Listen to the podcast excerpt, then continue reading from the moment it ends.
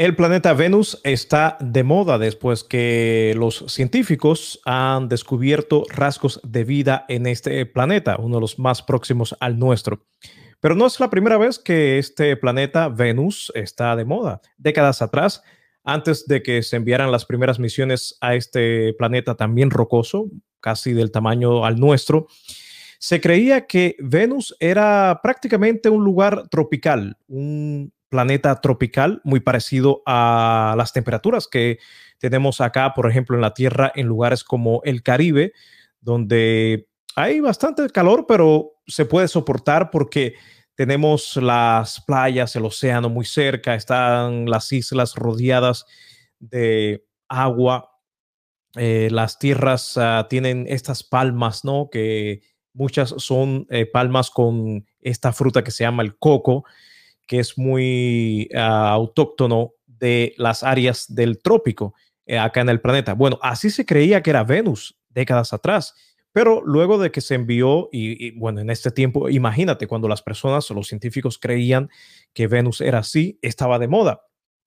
Luego, cuando se envían las primeras misiones a este planeta, se dan cuenta que realmente no, para nada, este es un planeta eh, que está muy lejos de ser habitable.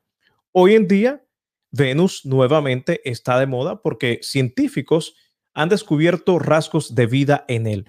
Y todo esto lo voy a analizar en este episodio donde vamos a estar hablando qué realmente descubrieron los científicos en este planeta Venus y también el, al cual se piensa enviar varias misiones en el futuro.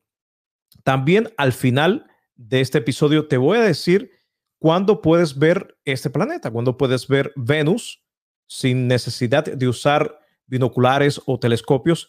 Lo puedes ver, te voy a decir el día y la hora, dependiendo del país donde estés. Todo esto en este episodio.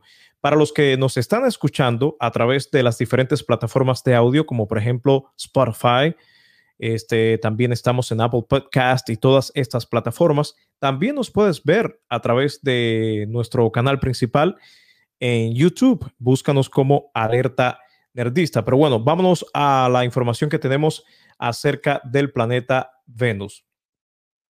Dice aquí que un grupo de investigadores constató la presencia aparente en las capas nubosas de Venus de fosfina. Eh, este es un gas existente en la Tierra y su procedencia eh, podría deberse a fenómenos desconocidos o una forma de vida, según un estudio publicado este lunes en Nature Astronomy. La información dice que también es la primera vez que se halla fosfina o fosfano, también se puede decir, en unos, uno de los cuatro planetas eh, telúricos del sistema solar. Para los que no saben qué son los planetas telúricos, bueno, son los planetas rocosos, los que más próximos están a nuestro Sol. Ellos incluyen a Venus, la Tierra, Marte y también el planeta Mercurio. Seguimos leyendo acá la información. Este compuesto se halla también en planetas eh, gaseosos y gigantes de nuestro sistema solar, pero no es de origen biológico.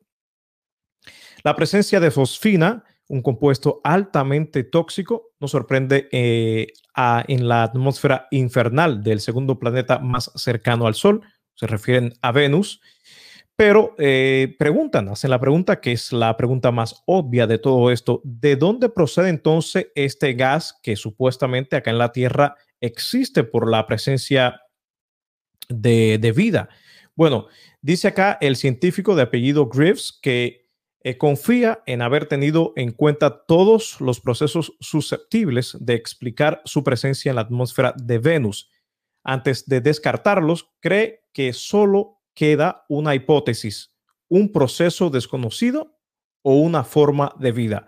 O sea que eh, realmente no están seguros los científicos hasta el momento de dónde procede este gas que se encuentra precisamente en la atmósfera de Venus. Dice, leyendo, sigo leyendo acá la información, dice que este último caso, por ejemplo, la forma de vida un proceso desconocido, eh, creemos que tendría un pequeño tamaño para flotar libremente, explica el científico, cuyo estudio insiste en la detección de fosfina, que, o, sea, insiste que la detección de fosfina no supone una prueba robusta de vida, sino que solo constata una química anormal inexplicada. El equipo cree que su descubrimiento es significativo porque pueden descartar muchas formas alternativas de producir fosfina, pero reconocen que confirmar la presencia de vida requiere mucho más trabajo. O sea que los científicos en primer lugar no están seguros de dónde proviene la fosfina que han descubierto en la atmósfera del planeta Venus. No saben si es eh, de procedencia, o sea, que tiene que ver con la vida como nosotros la conocemos u otro tipo de vida o un proceso que tampoco todavía los científicos entienden. Así que para los que estaban diciendo que, bueno, en Venus podría haber vida o vida como nosotros la conocemos, por ejemplo, seres inteligentes y todo esto, lo más probable esto no es el caso, ya que este es un planeta muy cercano al Sol y no, no tanto porque esté muy cercano al Sol, sino que es un planeta que, según las misiones que se han enviado allá, han comprobado que eh, la existencia eh, de vida es casi cero, o sea, la probabilidad de existencia de vida es casi cero, ya que las ah, temperaturas de este planeta son demasiado altas. Eh, creo que estuve viendo acá que, por ejemplo, las temperaturas promedio en este planeta son de 470 grados Celsius. O sea, es más que un horno, ¿no? Ahí pudiéramos hacer pizza, hacer panes, hacer de todo es una temperatura demasiado alta. Pero bueno, vamos a lo que le prometí.